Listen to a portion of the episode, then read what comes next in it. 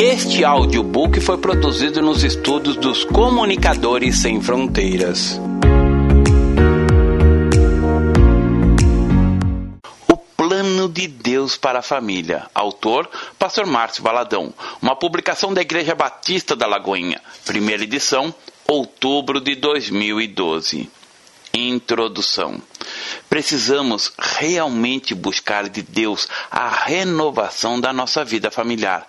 Vou explanar aqui alguns assuntos pertinentes à família. Dar início a um estudo com alguns textos da palavra acerca da família. A importância da família para Deus, porque Ele estabeleceu a família como podemos nos achegar a Deus vivendo em família, entre outros. Querido e querida, a família é o sonho de Deus, é o lugar onde buscamos mais de Deus. Na família, nosso caráter é revelado, moldado. Família é lugar de refúgio, lugar de proteção, cuidado, onde buscamos conselhos. A igreja é a união das famílias. E Deus deseja que sejamos uma igreja forte, e para isso é necessário que a vida familiar também seja uma vida rendida aos pés de Jesus. Muitos dos pontos que serão abordados aqui poderão resultar em algum questionamento, mas por outro lado, tocarão em feridas, em áreas de necessidades específicas na sua vida. Na Lagoinha há sempre pastores disponíveis para aconselhamento e orientação. O Ministério da Família está à sua disposição. Que, a partir desta audição, o Senhor faça brotar em seu coração o desejo de compreender e a viver de forma específica o que vem a ser a família cristã que o Senhor faça cair as escamas dos olhos, nesta hora, de todo aquele que não vê na família a vontade de Deus para a sua vida. Todo espírito de engano, de banalização, de maldição da família seja quebrado. Senhor, que teus filhos possam compreender que a família é algo divino, que por meio dela aprendemos mais de ti e nos achegamos a Deus na família, somos quem realmente somos. Cai todas as máscaras e nosso caráter é revelado. Por isso, a família é usada pelo Senhor para nos moldar, fazendo os homens mais parecidos com Jesus. Que toda mentira do inimigo que traz destruição, valores distorcidos para a família, sejam anulados em nome de Jesus. Amém. A família cristã. Vou começar relatando o que é, como é, o porquê e como funciona uma família cristã. A família cristã pode ser definida numa única frase: é aquela que vive junto a Jesus Cristo. Quero frisar bastante este conceito, pois é algo que precisamos perseguir. Repita: uma família cristã é aquela que vive junto a Jesus Cristo. O segredo é simples, não tem nada de complicado. Muitas pessoas acreditam ser complexa uma família cristã, mas o segredo revelado é cultivar o relacionamento com Jesus Cristo. Apenas isso. Você quer ter uma família cristã? Você e todos os seus entes queridos querem viver na companhia de Jesus? A palavra de Deus diz: agrada-te do Senhor, e ele satisfará os desejos do teu coração. Salmos 37, verso 4. Quem sabe a sua família está dividida. Nem todos os membros desta pequena célula, esposo, esposa e filhos, conhecem a Deus. Ore agora para que cada membro de sua família seja alcançado, para que a sua casa, sua família seja realmente cristã. Pai, o louvamos pelo propósito maravilhoso de ter nos criado segundo a tua imagem, segundo a tua semelhança. O Senhor, no teu plano, quis nos colocar em família. Glorificado seja o Senhor. Bendizemos porque na tua criação providenciastes esse lugar para que tenhamos nossa vida trabalhada, moldada segundo o teu coração. Que nesta hora cada esposo que pede a sua graça, que o Senhor dê visão clara do que é ser um marido segundo a sua vontade, ser um homem de Deus, um esposo que possa ver a vida do ponto de vista da sua esposa, um pai amoroso e cuidadoso para com os filhos, Um homem que tem a responsabilidade de levar até as últimas consequências a sua família. Oro por cada ouvinte desta mensagem, para que o Senhor dê um coração inclinado para ti, para conhecer os princípios da tua palavra, e que vivam uma vida consciente na tua presença. Peço que derrame da tua graça, sabedoria, disposição do espírito e de alma, para que possam entender o seu papel, o plano que ocupam neste mundo, na igreja que as esposas sejam mulheres consagradas, santas no seu procedimento, na sua maneira de viver, como mães, esposas para a glória do teu nome. Edifica a tua igreja na palavra. Cada jovem, adolescente, criança, para que sejam impregnadas da palavra de Deus e do poder do Espírito Santo. Que as forças do mundo das trevas não tenham nenhuma vantagem sobre a vida de cada um, mas revestivos do teu poder, da tua glória, e conhecendo os princípios da palavra, possam viver vidas santas na tua presença. Ó Deus, por amor do teu nome, traga revelação a cada coração daquilo que é a tua vontade para a nossa vida prática, momento a momento Encha-nos com o teu Espírito Santo, nos dê um coração sensível, em nome de Jesus. Amém. Como é a família cristã? Como você já ouviu, uma família cristã tem como princípio básico a companhia de Jesus Cristo. E o segredo é exatamente este: cultivar o relacionamento com o Senhor. Então, como é a família cristã? Rendida a Jesus Cristo. Agora, o porquê da família. Você já parou para pensar por que Deus estabeleceu a família? Os anjos não possuem família. Eles não têm pai, nem mãe, nem filhos, nem irmãos. Cada anjo é uma criatura absoluta. Anjos não se reproduzem. Interessante isto, não? Por que será que com os homens Deus fez algo diferente? Já pensou nisso? Em primeiro lugar, não é vontade de Deus que os homens sejam anjos, pois os anjos têm outra natureza, distinta da natureza humana. Creio que na Bíblia mostra algumas razões para que Deus estabeleceu a família. Ele tem ordenado a vida familiar, pois nela, de uma forma tangível, deseja se revelar. Uma das melhores maneiras dos homens conhecerem o ministério de Deus é no convívio com a família. Deus não disse que os homens o conheceriam simplesmente estudando uma flor, uma pedra. Não, não. Por isso, ele estabeleceu a família. Leiamos o texto que está escrito em Efésios, capítulo 5, nos versos 22 a 33, que diz assim: As mulheres sejam submissas ao seu próprio marido, como ao Senhor porque o marido é o cabeça da mulher, como também Cristo é o cabeça da igreja, sendo este mesmo o salvador do corpo. Como, porém, a igreja está sujeita a Cristo, assim também as mulheres sejam em tudo submissas ao seu marido. Maridos, amai vossa mulher, como também Cristo amou a igreja e a si mesmo se entregou por ela, para que a santificasse, tendo-a purificado por meio da lavagem da água pela palavra, para apresentar a si mesma igreja gloriosa, sem mácula, nem ruga, nem coisa semelhante, porém santa e sem defeito.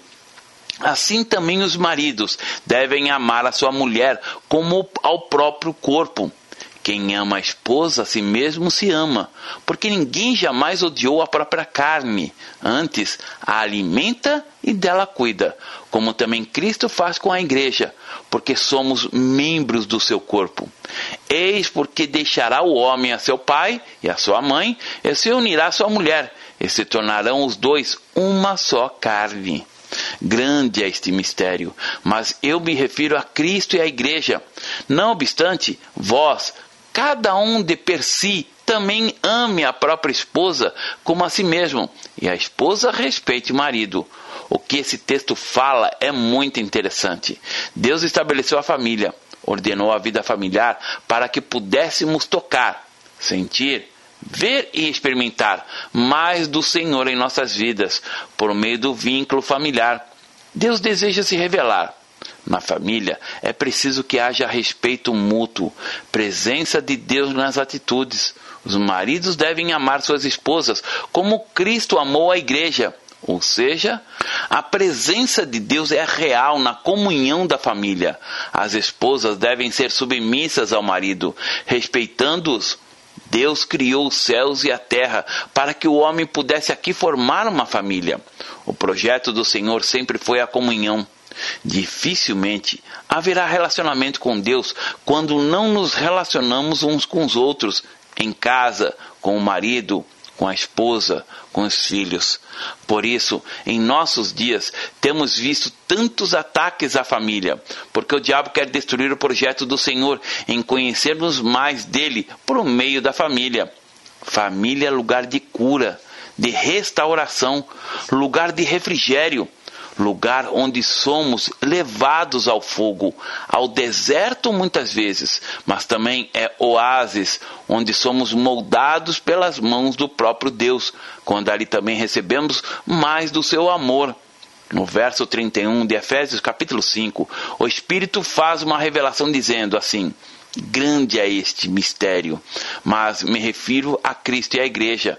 Existe um segredo que é desvendado na moldura da vida familiar a existência de Deus, o caráter de Deus e a junção das famílias é a igreja de Cristo. Como funciona uma família cristã? No casamento, marido e esposa se tornam um. Em outras palavras, na Trindade, Pai, Filho e Espírito Santo, existe unidade.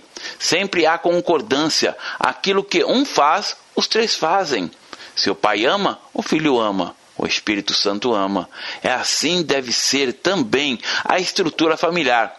Mas quando não temos a compreensão que Deus deseja se revelar ao homem por meio da vida familiar, não podemos ver a imagem de Deus revelada também nas coisas, como sentir o vento, o desabrochar das flores, o geminar de uma semente Vemos o ato do poder de Deus e do amor ao contemplarmos a natureza, a beleza de uma mulher grávida, mas Deus pensou nas mínimas coisas, nos detalhes.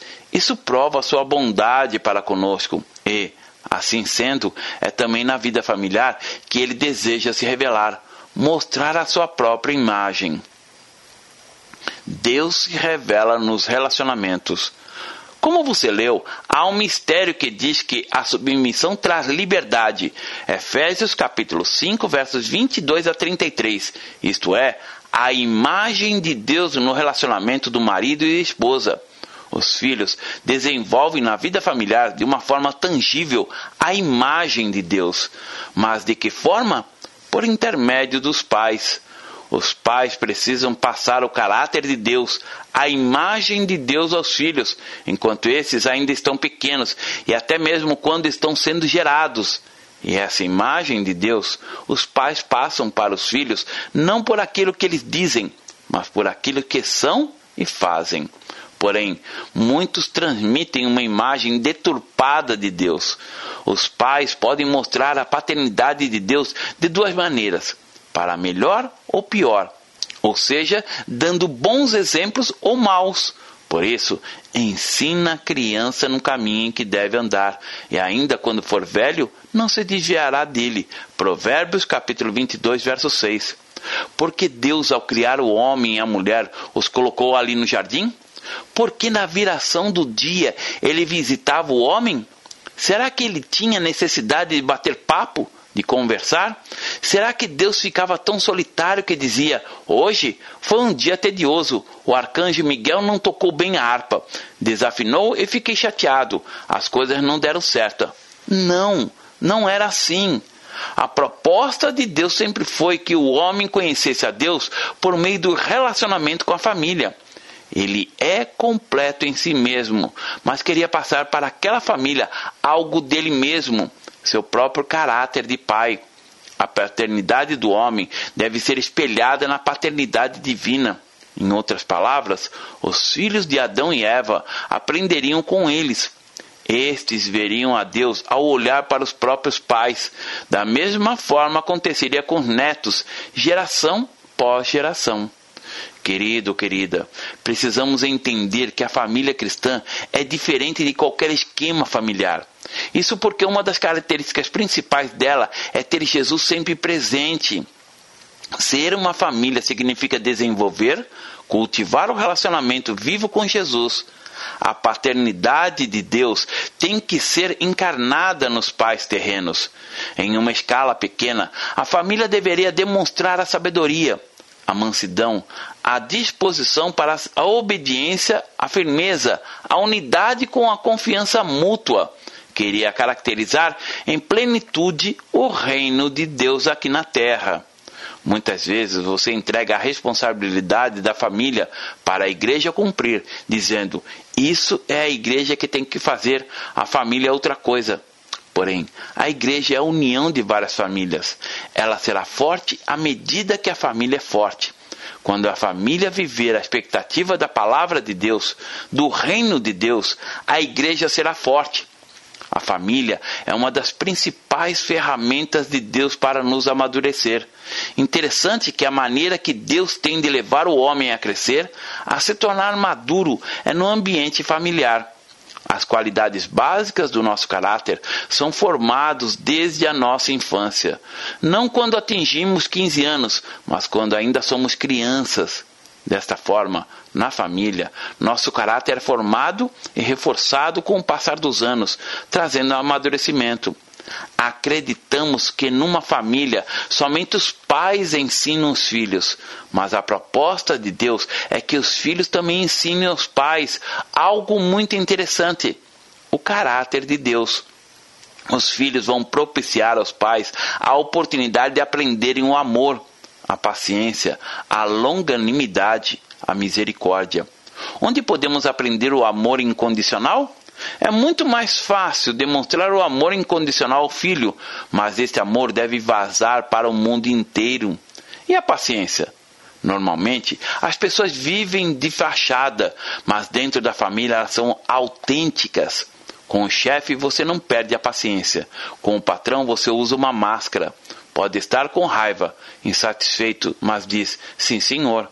Mas em casa você tem a oportunidade de aprender a paciência, de exercer a misericórdia, pois as máscaras caem.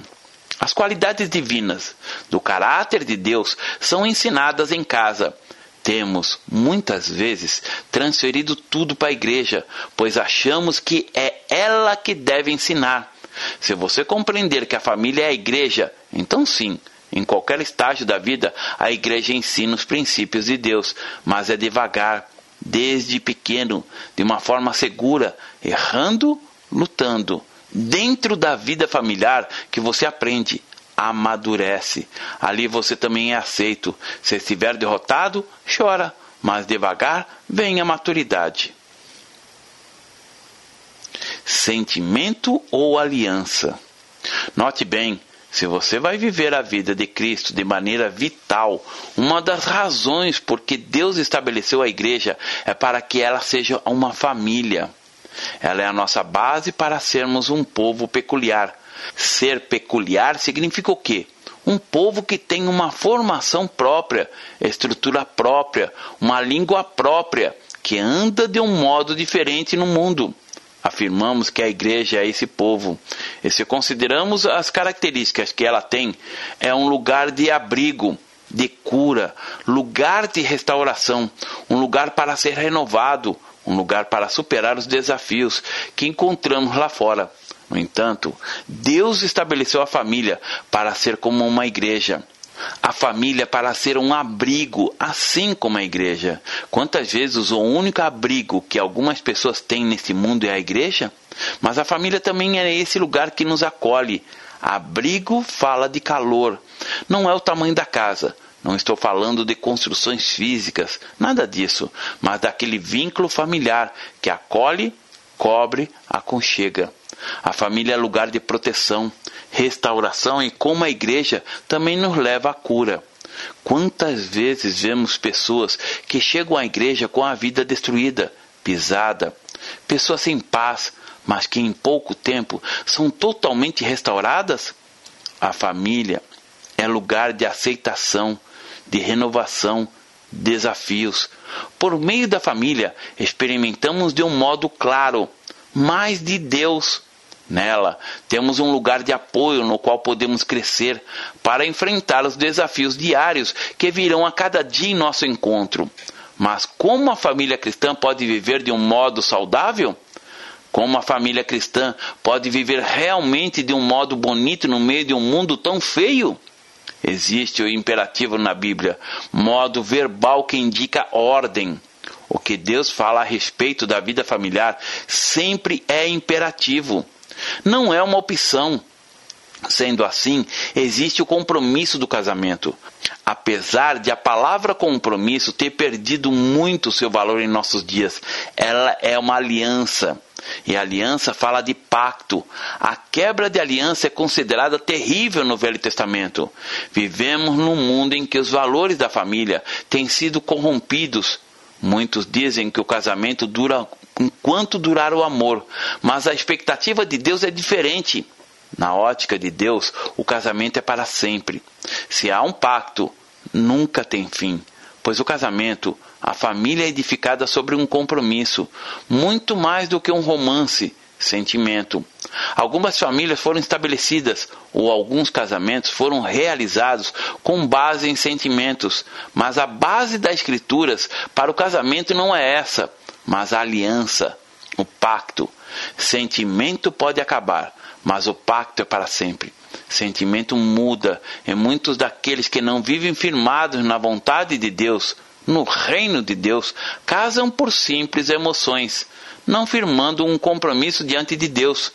Muitos, por não terem a compreensão de que o casamento no reino de Deus é pacto, é aliança, casam e querem construir um relacionamento conjugal baseado no que sentem. Então, o que acontece? Quando o que se sente acaba, tudo fica muito complicado. O pacto é mais do que uma questão só de vontade e mente muito mais que sentimento. O nosso compromisso precisa estar sintonizado com a nossa vontade. Com os sentimentos, assim eles ficam alinhados. A base da família cristã é a aliança. Filhos não fazem aliança com os pais, pois não têm a oportunidade de escolher quem serão seus pais. Eu não escolhi os pais que tive, mas os meus pais se escolheram mutuamente. Os pais fazem um pacto fazem aliança, e os filhos são uma decorrência natural dessa aliança. Deus fez aliança conosco. Voltando a falar da família, ela é um mistério para revelar Deus. Deus fez pacto conosco. Se hoje participamos da ceia, é porque Deus fez uma aliança conosco. Em Gênesis capítulo 17, a partir do verso 1, Deus fez uma aliança com Abraão ou seja, com o homem e toda a descendência deste. Leiamos. Quando atingiu Abraão a idade de noventa e nove anos, apareceu-lhe o Senhor e disse-lhe: Eu sou o Deus Todo-Poderoso. Anda na minha presença e ser perfeito. Farei uma aliança entre mim e ti, e te multiplicarei extraordinariamente. Prostrou-se Abraão, rosto em terra, e Deus lhe falou: Quanto a mim, será contigo a minha aliança, será pai de numerosas nações. Abraão já não será o teu nome, e sim Abraão, porque por pai de numerosas nações te constituí. Fartei fecundo extraordinariamente, de ti farei nações, e reis procederão de ti. Estabelecerei a minha aliança entre mim e ti e a tua descendência no decurso de suas gerações, aliança perpétua para ser o teu reino e da tua descendência. Dar-te-ei a tua descendência a terra das tuas peregrinações, toda a terra de Canaã, em possessão perpétua, e serei o seu Deus. Gênesis capítulo 17, verso 1 a 8. E mais tarde, Deus fez aliança por meio de Jesus pelo sangue de Jesus derramado no Calvário, fomos justificados. E toda vez que ceiamos, relembramos a aliança de Jesus conosco. Por semelhante modo, depois de haver ceado, tomou também o cálice, dizendo: Este cálice é a nova aliança no meu sangue. Fazei isto todas as vezes que beberdes, em memória de mim. 1 Coríntios capítulo 11, verso 25. A ceia é símbolo da aliança Quando a pessoa se casa, ela coloca uma aliança no dedo anelar, na mão esquerda. E você sabe o porquê desta aliança? Para que a pessoa não se esqueça e para que outros também saibam e não se esqueçam que ela é casada. Existem lugares, outros países, em que a pessoa casada não anda com aliança, mas no Brasil não é assim. Nós participamos da ceia para quê? Para sempre nos lembrarmos da realidade que Jesus morreu por nós e que não pertencemos a nós mesmos, pois ele nos comprou. Isso porque, infelizmente, temos facilidades em esquecer. Agora, imagine se Deus estabelecesse uma aliança conosco baseada em sentimentos. No momento em que pecássemos, o que aconteceria? Quando não fizéssemos a vontade de Deus, o que ele faria? Após o dilúvio, em Gênesis capítulo 9, Deus colocou uma aliança chamada arco-íris. Vejamos esse texto glorioso que diz assim: Abençoou Deus a Noé e a seus filhos. Ele disse: Sede fecundos, multiplicai-vos e enchei a terra. Pavor e medo de vós virão sobre todos os animais da terra e sobre todas as aves do céu tudo que se move sobre a terra e todos os peixes do mar, nas vossas mãos serão entregues tudo que se move e vive, ser-vos-á para alimento, como vos dei a erva verde, tudo vos dou agora. Carne, porém, como sua vida, isto é, com o seu sangue não comereis. Certamente requererei o vosso sangue, o sangue da vossa vida, de todo animal o requererei, como também da mão do homem. Sim, da mão do próximo de cada um requererei a vida do homem se alguém derramar o sangue do homem, pelo homem se derramará o seu, porque Deus o faz, o homem segundo a sua imagem. Mas sede fecundos e multiplicai-vos, povoai a terra e multiplicai-vos nela. Disse também Deus a Noé e aos seus filhos: Eis que estabeleço a minha aliança convosco, e com a vossa descendência, e com todos os seres viventes que estão convosco, tanto as aves os animais domésticos e os animais selváticos que saíram da arca, como todos os animais da terra. Estabeleço a minha aliança convosco. Não será mais destruído toda a carne por águas do dilúvio, nem mais haverá dilúvio para destruir a terra. Disse Deus: Este é o sinal da minha aliança que faço entre mim e vós, entre todos os seres viventes que estão convosco, para perpétuas gerações. Porei nas nuvens o meu arco, será por sinal da aliança entre mim e a terra. Sucederá que, quando eu trouxer nuvens sobre a terra, e neles aparecer o arco, então me lembrarei da minha aliança, firmada entre mim e vós, e todos os seres viventes de toda a carne. E as águas não mais tornarão em dilúvio para destruir toda a carne. O arco estará nas nuvens, vê-lo-ei e me lembrarei da aliança eterna entre Deus e todos os seres viventes e toda a carne que há sobre a terra. Disse Deus a Noé: Este é o sinal da aliança estabelecida entre mim e toda a carne sobre a terra. Os filhos de Noé que saíram da arca foram Sem, Cã e Jafé. Cã é o pai de Canaã. São eles os três filhos de Noé, e deles se povoou toda a terra. Gênesis capítulo 9, verso 1 a 18. Por isso, quando chove, aparece o arco-íris, que nos faz lembrar do pacto de Deus com o homem. O homem pode encher o cálice da ira de Deus, mas ele não mais destruirá a terra com água, uma vez que fez uma aliança. E Deus não é homem para que minta. Ele jamais quebra alianças. A palavra de Deus sempre tem o sim e o amém. Porque quantas são as promessas de Deus, tantas tem nele o sim, porquanto também por ele é o amém para a glória de Deus, por nosso intermédio. 2 Coríntios capítulo 1, verso 20. O casamento é bênção de Deus, pois é o início da formação de uma nova família. Quando o homem se une a uma mulher, a Bíblia diz que eles se tornam uma só carne. E a palavra também é imperativa quando diz: Mas sede fecundos e multiplicai-vos, povoai a terra e multiplicai-vos nela. A vontade de Deus é que formemos famílias e essas famílias se reúnam como igreja do Senhor. É na família que Deus nos molda, nos faz mais parecidos com Cristo Jesus. Por conta disso, a base do casamento não deve ser o que sentimos, simples emoções, mas aliança para que a família seja forte e não venha desfazer com simples circunstâncias. Aliança é pacto, é compromisso e apesar das dificuldades, das situações, das adversidades, estar sempre junto, superando, enfrentando, buscando conhecer mais de Deus, vivendo e praticando o fruto do Espírito. Mas o fruto do Espírito é amor, alegria, paz, longanimidade, benignidade, bondade, fidelidade, mansidão, domínio próprio. Contra essas coisas não há lei. Gálatas capítulo 5, versos 22 e 23. A cultura ocidental prega um costume contrário à vontade de Deus, de que a base do casamento é romance. Não há um versículo na Bíblia que diz que a pessoa tem que amar para casar. A Bíblia ensina que devemos sim amar a pessoa com quem casamos. Há muitas implicações nisto. O casamento é firmado pela aliança feita pelo casal. Deus estabeleceu este acordo e o seu compromisso primeiro é com Jesus. A Bíblia diz que se alguém quiser prevalecer contra um, os dois resistirão. O cordão de três dobras não se arrebenta com facilidade. Eclesiastes capítulo 4, verso 12. O segundo compromisso é com a sua esposa ou com seu marido e logo com seus filhos. Depois dos negócios, amigos, divertimento, etc. Mas importante se faz ressaltar que o seu primeiro comprometimento é com o Senhor e o segundo com a sua família.